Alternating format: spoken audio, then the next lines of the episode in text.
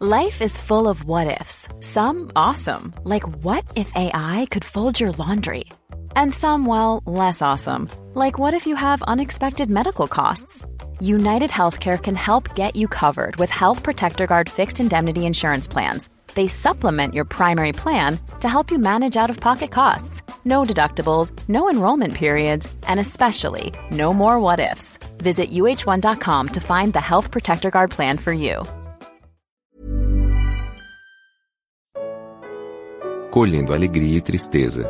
Evangelho de Marcos. Comentário de Mari Persona. Quando os discípulos voltam da missão a qual haviam sido enviados, de dois em dois, é provável que estejam sentindo um misto de entusiasmo e decepção. Eu digo isto se o sentimento for igual ao de alguém que hoje sai para levar a verdade. A rejeição já havia começado e a morte de João Batista era um sinal disso. Hoje, quem sai levando a verdade deve se preparar para colher alegrias, mas também tristezas, diante da incredulidade e da rejeição. Em países pagãos, você corre o risco de sofrer perseguição física por causa da superstição e idolatria.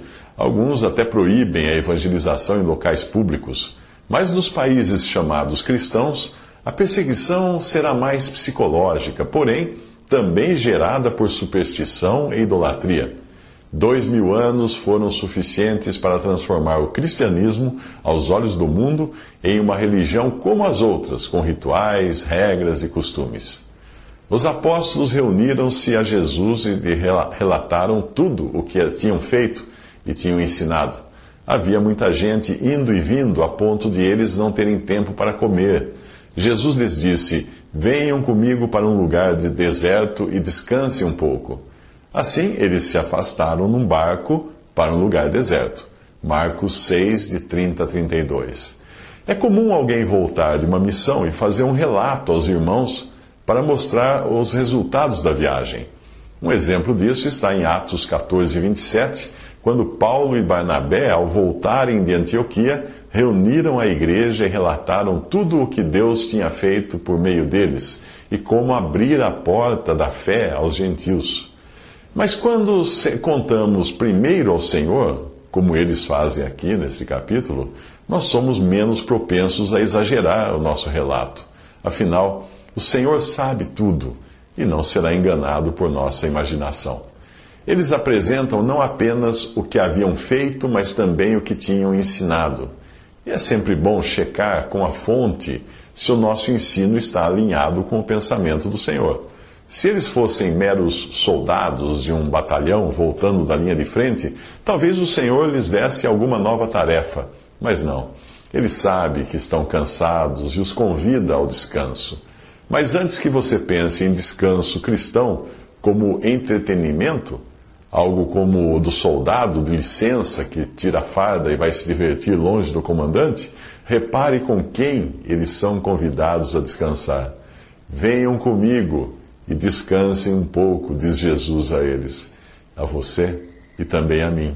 Você já pensou em incluir Jesus no seu descanso? Jesus e seus discípulos se afastaram num barco para um lugar deserto. Mas muitos dos que os viram retirar-se correram a pé de todas as cidades e chegaram lá antes deles. Quando Jesus saiu do barco e viu uma grande multidão, teve compaixão deles, porque eram como ovelhas sem pastor então começou a ensinar-lhes muitas coisas. Marcos 6, 32 a 34. O descanso que Jesus tinha proposto aos discípulos tinha mais a ver com as necessidades deles do que com as do próprio Jesus. Ele não tinha vindo ao mundo em viagem de lazer, mas a trabalho. Aos fariseus que o acusavam de fazer curas no sábado, ele respondia: Meu pai continua trabalhando até hoje, e eu também estou trabalhando. João 5,17. E como poderia ser diferente com aquele que é o mantenedor de todas as coisas? Você já se perguntou como é que os corpos celestes, ou até mesmo os átomos que compõem a matéria, permanecem nos seus devidos lugares ordenados para não se misturarem? Você já se deu conta de que o seu corpo E toda a matéria é formada por uma mesma partícula elementar chamada quark. Ou seja, o seu corpo não é diferente do sofá onde você cochila. Mas, se tudo são partículas, por que as que compõem o seu corpo continuam sendo o seu corpo e não se misturam com as do sofá onde você se deitou para cochilar? Porque Jesus é quem sustenta as partículas que compõem a matéria e muito mais. Os cientistas buscam o que sustenta tudo e até apelidaram a suposta partícula ou força que mantém todas as coisas coesas com o nome de partícula de Deus. Alguns cientistas cristãos já descobriram que aquilo que outros chamam de partícula é, na verdade, uma pessoa divina, Jesus. Foi por meio dele que Deus fez também o mundo, o qual, sendo o resplendor da glória de Deus e a expressa imagem da sua pessoa, sustenta todas as coisas pela palavra do seu poder. Isso está em Hebreus 1, de 2 ao 3. Você ouviu que Jesus é o Verbo, e o Verbo estava com Deus, e o Verbo era Deus. Todas as coisas foram feitas por ele, e sem ele nada do que foi feito se fez. Em João capítulo 1, versículos 1 ao 3. Verbo é palavra em ação, e é esse mesmo verbo que sustenta todas as coisas em uma ação contínua e constante. Mesmo quando seu corpo morto pendia da cruz, Jesus continuava mantendo o universo funcionando, ou tudo deixaria de existir. Somente alguém que é o Alfa e o Ômega, o princípio e o fim, que é e que era e que há de vir, como fala em Apocalipse 1,8, poderia sustentar todas as coisas, pois para isso precisaria ser eterno e existir antes e depois delas. Sabia que Jesus é Deus? Se por um lado Jesus é o mantenedor de toda a matéria para que o universo não se desintegre, voltando a um oceano de coisa nenhuma, por outro, ele é o único capaz de manter e sustentar cada ser humano Infelizmente, nem todos querem ser mantidos e sustentados por ele, por não se reconhecerem perdidos e desamparados.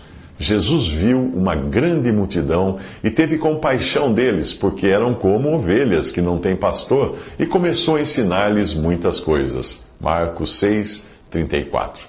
Se você deseja ser realmente pastoreado e ensinado por Jesus nas muitas coisas que homem algum poderá lhe ensinar, é preciso antes se reconhecer perdido e desgarrado. É preciso reconhecer que somente nele, e não em alguma religião, líder espiritual ou filosofia, você encontrará descanso para sua alma atribulada. Afinal, é dele o convite que diz: Venham a mim todos os que estão cansados e sobrecarregados, e eu lhes darei descanso.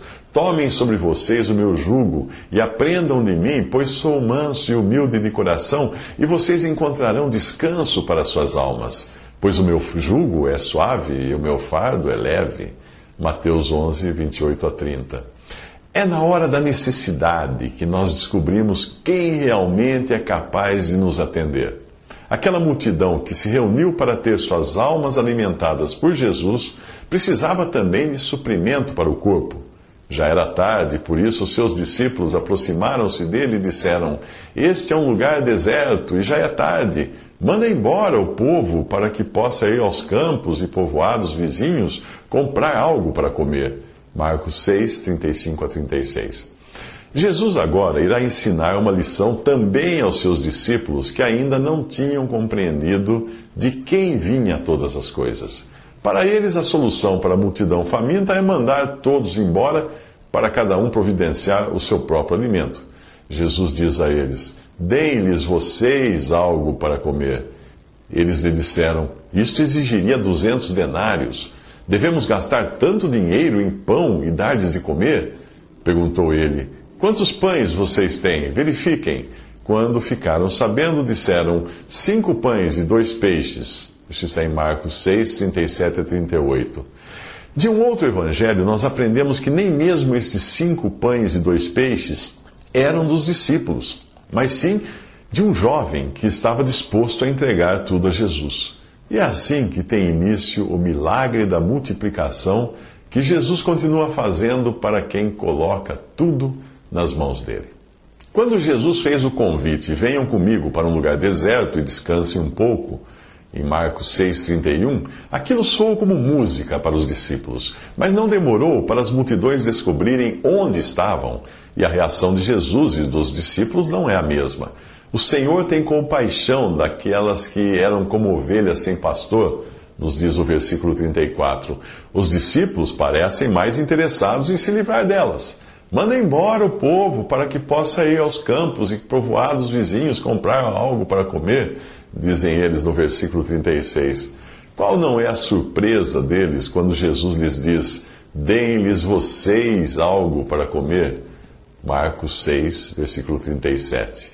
Quando o versículo 34 diz que Jesus começou a ensinar muitas coisas às multidões, os discípulos não pensaram que se sentariam na classe como alunos, não como professores. Antes de ensinar, eles precisam aprender algo que fará deles instrumentos de Deus para alimentar multidões com a sua palavra.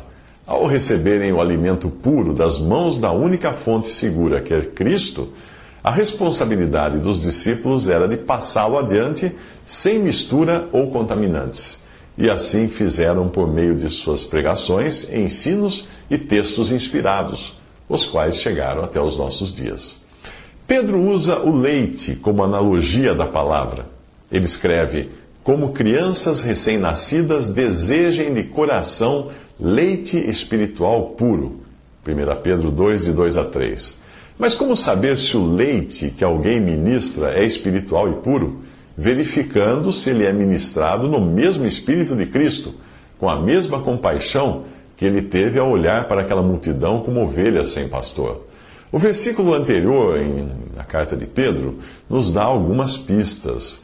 Deixando, pois, toda malícia e todo engano e fingimentos e invejas e todas as murmurações, escreve em 1 Pedro 2, versículo 1.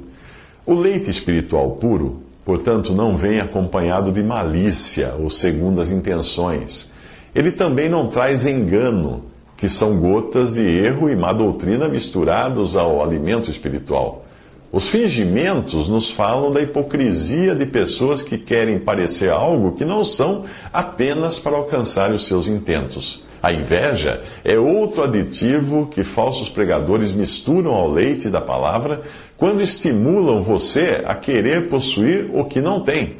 Os pregadores de prosperidade são mestres em batizar o leite que entregam nos seus púlpitos transformando seus seguidores em eternos insatisfeitos. E é disso que nos fala o termo murmurações. Você já ouviu alguém pregar que você deve estar revoltado e não se conformar com o que possui, exigindo sempre mais e mais de Deus? Então você já sabe o gosto do leite contaminado.